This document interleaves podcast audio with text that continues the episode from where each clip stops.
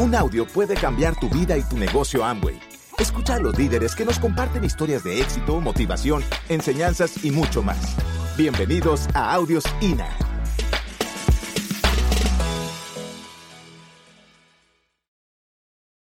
Miren ustedes, hace unos cuantos años, casi un siglo, hubo una persona, que todo el mundo también me imagino que le recordará, yo le escuchaba cuando venía en el taxi, hace dos días venía en el taxi del aeropuerto para Caracas, y venían hablando de, hablando de este, de este personaje.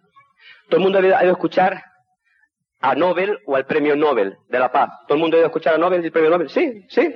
Bueno, fíjense ustedes, Nobel, Nobel, este hombre fue el inventor de Alexander Nobel, fue el inventor de la dinamita. ¿eh? Y bueno, con la dinamita se cometieron muchas barbaridades, muchas muertes, muchas cosas. Y un día, un hermano de Nobel murió. Y ellos vivían en Noruega. Y bueno, la prensa pensó que había muerto Alexander Nobel, el inventor. Y entonces la prensa del día siguiente escribió su epitafio, dio su crítica, dio su opinión. Y todo lo que decían era negativo, que esa persona había contribuido a la muerte de las personas en el mundo entero, y para aquí y para allá, y no sé qué, y no sé cuántos. Y fue tanta la impresión que leyó a esa persona, Alexander Nobel, cuando vio su epitafio reflejado en el periódico, que dijo, yo no puedo tener esta historia. Yo tengo que cambiar esta historia. Y ese hombre, a partir de ese momento, tuvo la oportunidad de cambiar su historia. Y hoy día, familia, todo el mundo conoce a Alexander Nobel como el hombre de la paz por sus, por sus acciones, por sus hechos.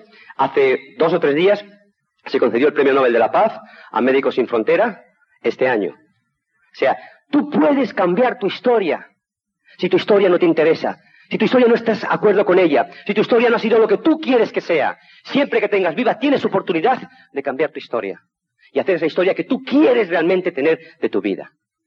Yo te voy a compartir hoy mi historia. Para mí es la mejor. Estoy muy orgulloso de ella. Ha habido que dar muchos cambios de timón en mi vida, muchos cambios de timón, para yo poder escribir ese destino que yo quería tener en mi vida.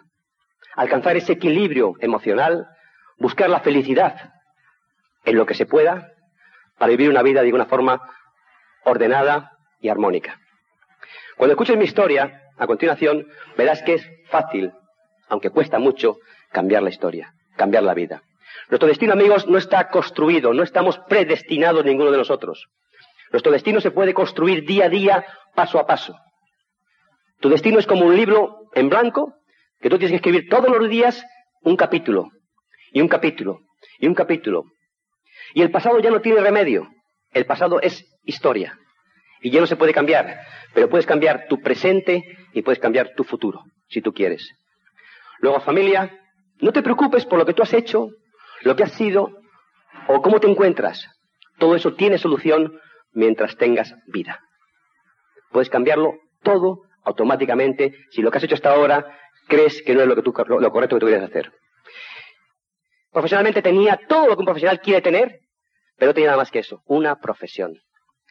Y te planteas en esos momentos, o yo me planteé por lo menos en esos momentos, bueno, ¿qué puede hacer un profesional con mi reputación a los 45 años para cambiar tu vida? ¿Qué puedo hacer yo? Y no se me ocurría nada, créemelo. No encontraba algo que dijese, bueno, pues no, me cambio de empresa. Nadie quiere bajar su, nivel económico. Yo me podía cambiar de empresa, era una persona que estaba demandada dentro del mundo de la ingeniería en España. Me podía cambiar a la Ford o la Renault o a, a cualquiera de ellas, ganando lo mismo o más, pero con la misma responsabilidad. Luego mi problema seguiría igual. Señores, sufría. No sabía qué podía hacer. No encontrábamos una fórmula que me dijese, Miguel, no sé, haz otra cosa. Y en aquellos pensamientos, y por eso te digo que este negocio, amigos, es causal, no es casual. Tú no estás aquí por casualidad, no, y que me invitó un amigo, y que... No, no, no, no, no, no. O sea, hay una causalidad que tú estás aquí hoy. ¿Me entiendes? Y tú tendrás que descubrirla. ¿Cuál es tu causa? ¿Cuál es tu causa? Y yo de tanto desear, y venía un hacer con testimonios, con testimonios de profesionales, donde hablaba un abogado, un médico, un ingeniero, gente que estaba haciendo negocio en Estados Unidos y que daban un mensaje de por qué hacían el negocio. Y aquello me llamó la atención. Pero tú sabes lo que yo hice. Mis hábitos no me permitieron pensar más profundamente y dejé aquello de lado. ¿Esto qué tiene que ver conmigo? Si yo soy ingeniero, ¿verdad? Y yo, pues, que quiero hacer ingeniería, y que tiene que ver un marketing multinivel que no sé ni qué demonios es esto, conmigo, con mi vida. ¿Mm? Pero quedó esa frase de libertad financiera. Quedó. Y yo seguí dándole vuelta al tema y seguí buscando y buscando y buscando. Y un día, hablando con Pilar, digo, Pilar, ¿no estará aquí la oportunidad que estamos buscando? ¿Por qué no lo miramos más en profundidad? Yo sé que mucha gente, cuando hablamos con ellos, te dicen, no, es que yo soy ingeniero, yo soy médico, yo soy abogado. Señores, tú puedes ser lo que tú seas, profesionalmente, pero tú eres sobre todo persona. O sea, yo no nací ingeniero, ni licenciado en, en, náuticas, yo nací ser humano, que mi objetivo es ser feliz en esta tierra, igual que el tuyo. Luego, si tú eres ingeniero y ser ingeniero o licenciado como era yo no te da la felicidad porque únicamente tienes una profesión, tendrás que seguir luchando, tendrás que cambiar tu vida para encontrar ese camino que sí existe para todos y buscar tu equilibrio y buscar tu felicidad. Y bueno, tomamos la decisión, escribimos de vuelta a esta familia. Tú fíjate esta familia cómo había escrito, tú fíjate claves de cómo te contactan. Esta familia conocía a mi hijo el segundo, a Daniel. Nosotros hacíamos intercambios eh, con Estados Unidos, con los, con los, hijos, para que viesen el idioma, ¿no? Y viesen otras culturas. Y mi hijo Daniel había estado con una familia en Estados Unidos, y esta familia le había preguntado a Daniel, cuando estuvo allí, que Daniel tenía 15 años, oye, ¿tu padre a qué se dedica? Y no, mi madre eh, trabaja de director en General Motors en España. Dice, ah, qué bien. Oye, ¿tu padre eh, le interesaría un negocio en España? Y la contestación de Daniel fue, ¿mi padre un negocio en España? Si mi padre no le vemos el pelo nunca, si nunca está en casa, ¿cómo hacer un negocio? Y aquello fue la clave para aquella persona para mandarme la información y venderme la idea o el sueño de tener libertad. Son claves. Y tú tienes que estar siempre muy abierto, muy despierto con quien hablas. Todo el mundo tiene alguna clave. Ahora, el problema está en cómo descubrimos esa clave nosotros, las personas. Y esa es la habilidad del profesional que tenemos que tener dentro de nosotros. Descubrir la necesidad de la persona y darle realmente lo que la persona quiere. Bien, me contestó esta, esta, familia y me dijo, mira, ponte en contacto con tal persona, Luis Costa en este caso, ponte en contacto con Luis, le llamas por teléfono, me dio un teléfono y habláis. Y yo recuerdo que, bueno, llamé a Luis por teléfono, Luis nunca estaba, siempre estaba de viaje. Yo me llamaba Luis a mí y yo estaba de viaje con la General Motos. Total que después de varios meses, como tres meses más o menos, ya un día Luis me contacta y quedamos eh, a medio de camino. Él vivía en Madrid y yo vivía en el sur, en Cádiz. Y quedamos en Sevilla, que está como a, a 150 kilómetros de, de Cádiz. Y quedamos, Luis me cita a mí en el mejor hotel de Sevilla, el Hotel Los Lebreros. Bueno, yo me voy con él, Pilar me acompañó, pero Pilar se fue de compras, porque era, era un asunto de negocios de hombres, entendimos, ¿no? Total que llego allí, Luis me recibió, eh, me explicó el plan de marketing, y yo lo único que puedo deciros es que, para mí, o sea, yo, yo he tenido el mejor auspiciador del mundo. Eso, yo creo que todo el mundo tiene su mejor auspiciador del mundo, ¿no? Pero Luis era especial. Luis era... Se lo merece, se lo merece, amigos. Luis era un muchacho un muchacho, en aquel momento tenía 28 años, Luis. Luis era cubano y eh, había sido de España, se había bajado de España, sin dinero, en o sea, con 10 dólares en el bolsillo. Y él comenzó desde cero en España a crearse un futuro. Llevaba tres años en el negocio de Angway, cuando yo empecé. O sea, cuando a mí me contactó, él llevaba tres años en el negocio de Angway en España. Y en tres años, Luis había estado creciendo al 3%, creo que llegó hasta el 6% alguna vez, y todo se le caía. Y volvía otra vez a crecer y todo se le caía. Y cuando yo le conocí a Luis, yo vi un diamante. Yo sé lo que era un diamante, pero yo vi un diamante. Yo vi una persona, un personaje con, con vida, con, o sea, tú le veías los ojos a Luis y era, es que te atravesaba con su mirada. Era, era como, era, eran diamantes, eran ojos que, que eran vivos, eh, que, o sea, él creía que era un diamante. Y eso es una de las claves, amigos. Si tú quieres ser diamante en este negocio, no tienes que esperar a ser diamante. Tienes que empezar a, vivir hoy y a pensar hoy como un diamante. Si nunca a ayudar. O sea, él estaba convencido que era un diamante. Bueno, me dio el plan. Eh, realmente me llenó tanto lo, que me dijo. Y yo le pregunté, Luis, pero ¿tú vives de esto? Dice, sí, hermano, claro, yo vivo de esto. Y, ya, y, digo, y, o sea, que te va bien, ¿no? Sí, sí, sí, mira, yo tengo aquí una suite en el Hotel Los Lebreros. Digo, ah, yo no me fijé en detalles. O sea, yo estaba tan emocionado. Yo estaba buscando, yo estaba buscando, tanto mi respuesta, la mía, la que yo quería, ¿verdad? Que era ser libre, tener libertad, que yo me fijé en el aspecto de Luis, luego recapacité en el tiempo. Pero si tú, si yo te describo cómo iba Luis vestido, es increíble, va a ser un diamante, como yo pensaba, ¿no? Me dio el plan y me dijo, bueno, digo Luis, venga, ¿qué hacemos? Hay que firmar, firmé el contrato, y esto fue el 28 de octubre de 1988. Digo, bueno Luis, ¿qué hacemos ahora? Dice, no, prepárate una reunión en tu casa, yo bajo el domingo que viene de Madrid, y me vas una reunión en tu casa, y invita a tus mejores amigos, y ya está. Bueno, ¿a qué vamos a venir? Pues como a las 5 de la tarde. Ah, perfecto. Entonces yo hablé con mis mejores amigos, con los que yo me codeaba, eran, no eran gente de la empresa, yo no te, yo no te aconsejo, si eres un cargo alto, directivo en alguna empresa, yo no te aconsejo que metas el negocio en tu empresa. Te puede traer muchos problemas. ¿eh? Yo no metí el negocio en mi empresa, porque yo era un alto ejecutivo, y aunque no tenía nada que ver una cosa con la otra, pero podía crear ciertos eh, envidias o ciertos problemas, ¿no? Con lo cual yo me dediqué a hablar con amigos fuera de la empresa, ingenieros, abogados, empresarios, y reunía a los cinco mejores. Y para traerlos a mi casa, como yo sabía que había que hacer, les invitamos a merendar. Y llega Luis, que Luis era simpaticísimo, siempre tenía unas, contaba unas cosas tremendas, ¿no? Y bueno, y tal, y venga hermano, hasta aquí. Total que empezó a contar chistes y no sé cuánto, y ya empezó el plan. El plan duró como cuatro horas, más o menos. Pero lo pasamos tremendo. Total que ya, pues Luis dice, bueno, venga, a ver, ¿cuándo empezamos? Venga, a firmar contratos. Y claro, ninguno firmó el contrato, evidentemente, ¿no? Dijeron, no, no, que va, pues esto no funciona, hombre, que es total. Lo pasó tremendo, pero esto nada, nada, hombre, Miguel. Tú estás loco si vas a hacer esto, me decían los amigos, delante de Luis, ¿no? Y ya cuando se todos yo le decía a Luis, pero hermano, ¿esto funciona así? Si cinco y no entra ninguno, eh, tranquilo, hermano, que todo es así, ¿eh? Que todo es así. Él tenía experiencia de tres años, claro. No me lo contaba. Y, yo le decía, digo, digo, macho, digo, pero Luis, eh, hermano, tú hazme caso a mí. Invita a más gente y ya verás.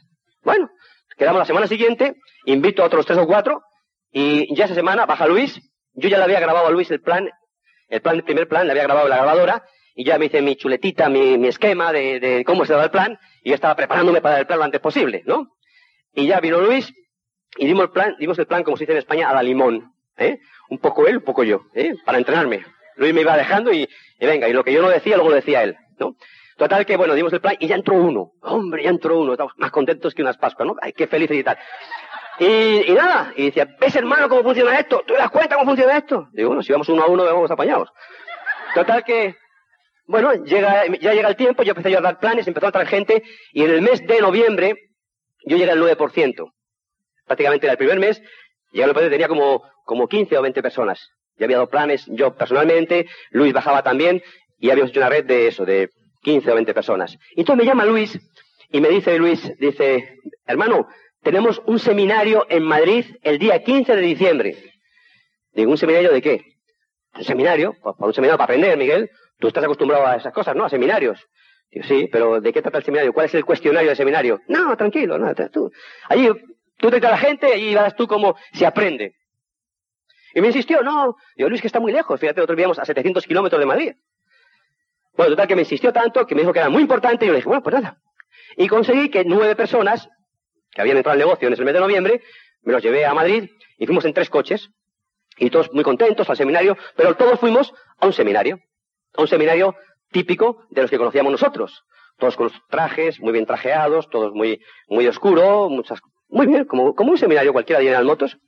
Y llegamos al lugar que Luis nos había indicado, que era la Sierra de Madrid, era un restaurante. Y llegamos allí, a las ocho era el seminario y no había nadie. Y preguntamos al dueño del bar, oiga, ¿y aquí no hay un seminario? Dice, ¿cómo? Digo, ¿no hay aquí una reunión de personas? Ah, sí, ahora van a venir unos cuantos, me ha dicho. Ahora van a venir unos cuantos y tal, que sí, se van a reunir, no, sé para qué, me dijo él. Bueno, total que estuvimos ahí tomando un café y ahí aparece al cabo a las ocho y media aparece Luis con una pandilla de gente corriendo. ¡Ah, hermano, qué tal! Y ahí como 15 o 20 más que tenías que verles. Pantalón vaquero, zapatillas, Ah, ahí con barba, sin afeitar. Y mis amigos me miran y me dicen, ¿estos son del seminario? Digo, no, no. Digo, esto yo creo que serán los ayudantes del seminario de Luis. Y bueno, vamos todos para arriba. Y cuando estamos todos arriba, era, ese era el seminario. Éramos todos que éramos. Éramos 30 personas, nueve mías, y 11 que había llevado Luis, o 15 que había llevado Luis, de ese tipo. Total que ya nos sentamos todos juntitos, por si acaso, en una mesa y mirándonos el ambiente. Y mis amigos me miraban así como, con esos ojos así como de, con cuchillos en los ojos y, tal. Y decía, tranquilos que ahora va a ir lo mejor, tranquilos, que esto tiene que, esto, esto tiene que tener algo espectacular lo que va a aprender aquí hoy. Bueno, ya el seminario consistía en una, serie de vídeos que Luis nos ponía, tenemos una televisión, y ahí estaba Luis eh, traduciendo, porque estaban en inglés, y señores, señoras, y era con todos ustedes, Tester Jagger, y todos aquellos amigos de Luis saltando, gritando, y mis amigos me decían, Miguel, esto no es serio, ¿eh? tranquilo que tiene que venir la mejor parte. Entonces la introducción del seminario. Bueno, para hacer una historia corta, así acabó el seminario, y todos mis amigos se rajaron evidentemente aquella noche. Tú fíjate lo frágil, lo frágil que es tener éxito o fracasar. Tú fíjate qué hilo tan fino es por qué se rajan ellos, por qué no me rajo yo. Tú fíjate, o sea, o sea, yo, o sea, yo me podía haber rajado igual que ellos. Pero hay algo dentro de nosotros, cuando tú tienes un deseo ardiente grande, cuando tú crees en lo que estás haciendo, cuando tú no tienes ninguna alternativa más que esto, como me pasaba a mí, dije, yo sé que estos amigos míos nunca van a solucionar mi problema. Se rajen o no se rajen. Soy yo quien tengo que solucionar mi problema. Soy yo quien tengo que luchar y tengo que descubrir si realmente esto funciona o no funciona. No sus opiniones. Porque todo el mundo, señores, puede dar opiniones. Luego tú tienes que descubrir. Tú tienes que tener un deseo ardiente dentro de ti para saber que lo que haces es lo correcto. Y si tienes un sueño o una misión o un objetivo en tu vida, yo te digo una cosa, nadie te va a robar tu sueño. Ahora, si tu sueño es pequeño, si tu sueño es... Si tu sueño es débil, si tu sueño es, bueno, a ver qué pasa, a ver si... Mucha gente nos dice, ¿verdad? Bueno, voy a intentarlo. Pero voy a intentarlo. Si tú no intentarlo, esto hay que hacerlo o no hacerlo. Tú podrás evaluar, podrás reflexionar, podrás lo que tú quieras, pero señores, una empresa se hace o no se hace, no se intenta. Porque un intento es fracasar, garantizado, ¿me entiendes? Luego, date un tiempo, date un compromiso mínimo de un año. Comprométete con tus actividades y con tus actitudes. Y haz lo que tienes que hacer. Yo te digo una cosa, tardarás un año, tardarás dos, tardarás cinco, va a depender de tu crecimiento y de tu actitud, pero si tú perseveras en este negocio y sabes lo que quieres, tú vas a ser un diamante en este negocio.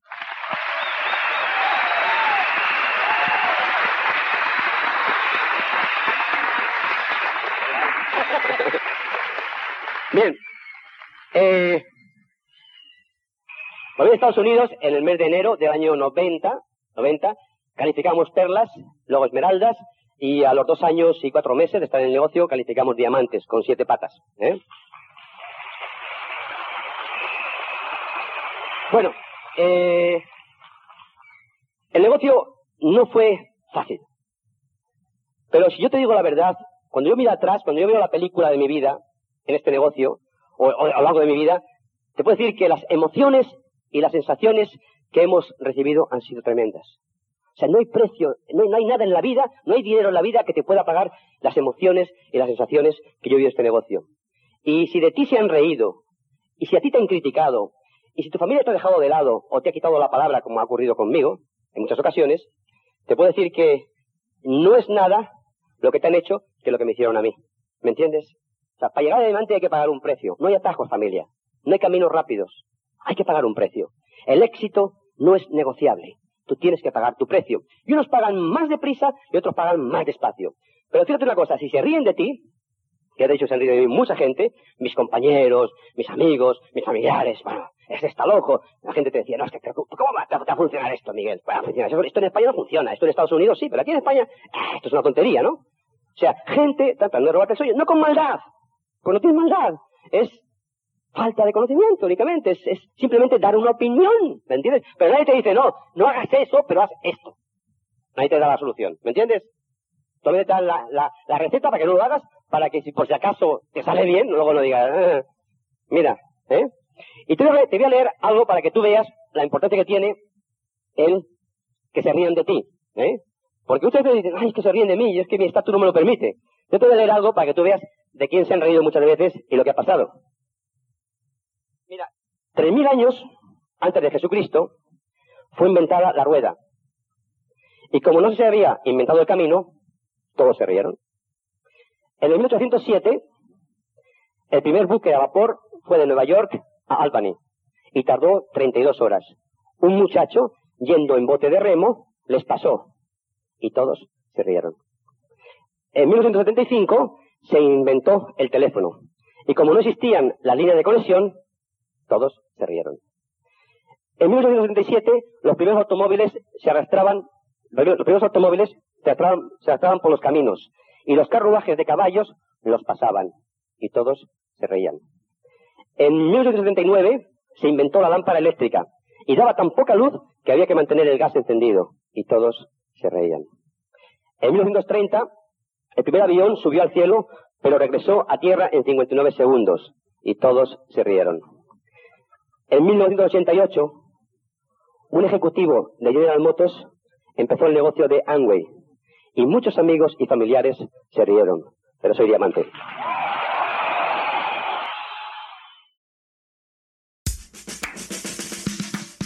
Gracias por escucharnos. Te esperamos en el siguiente Audio INA.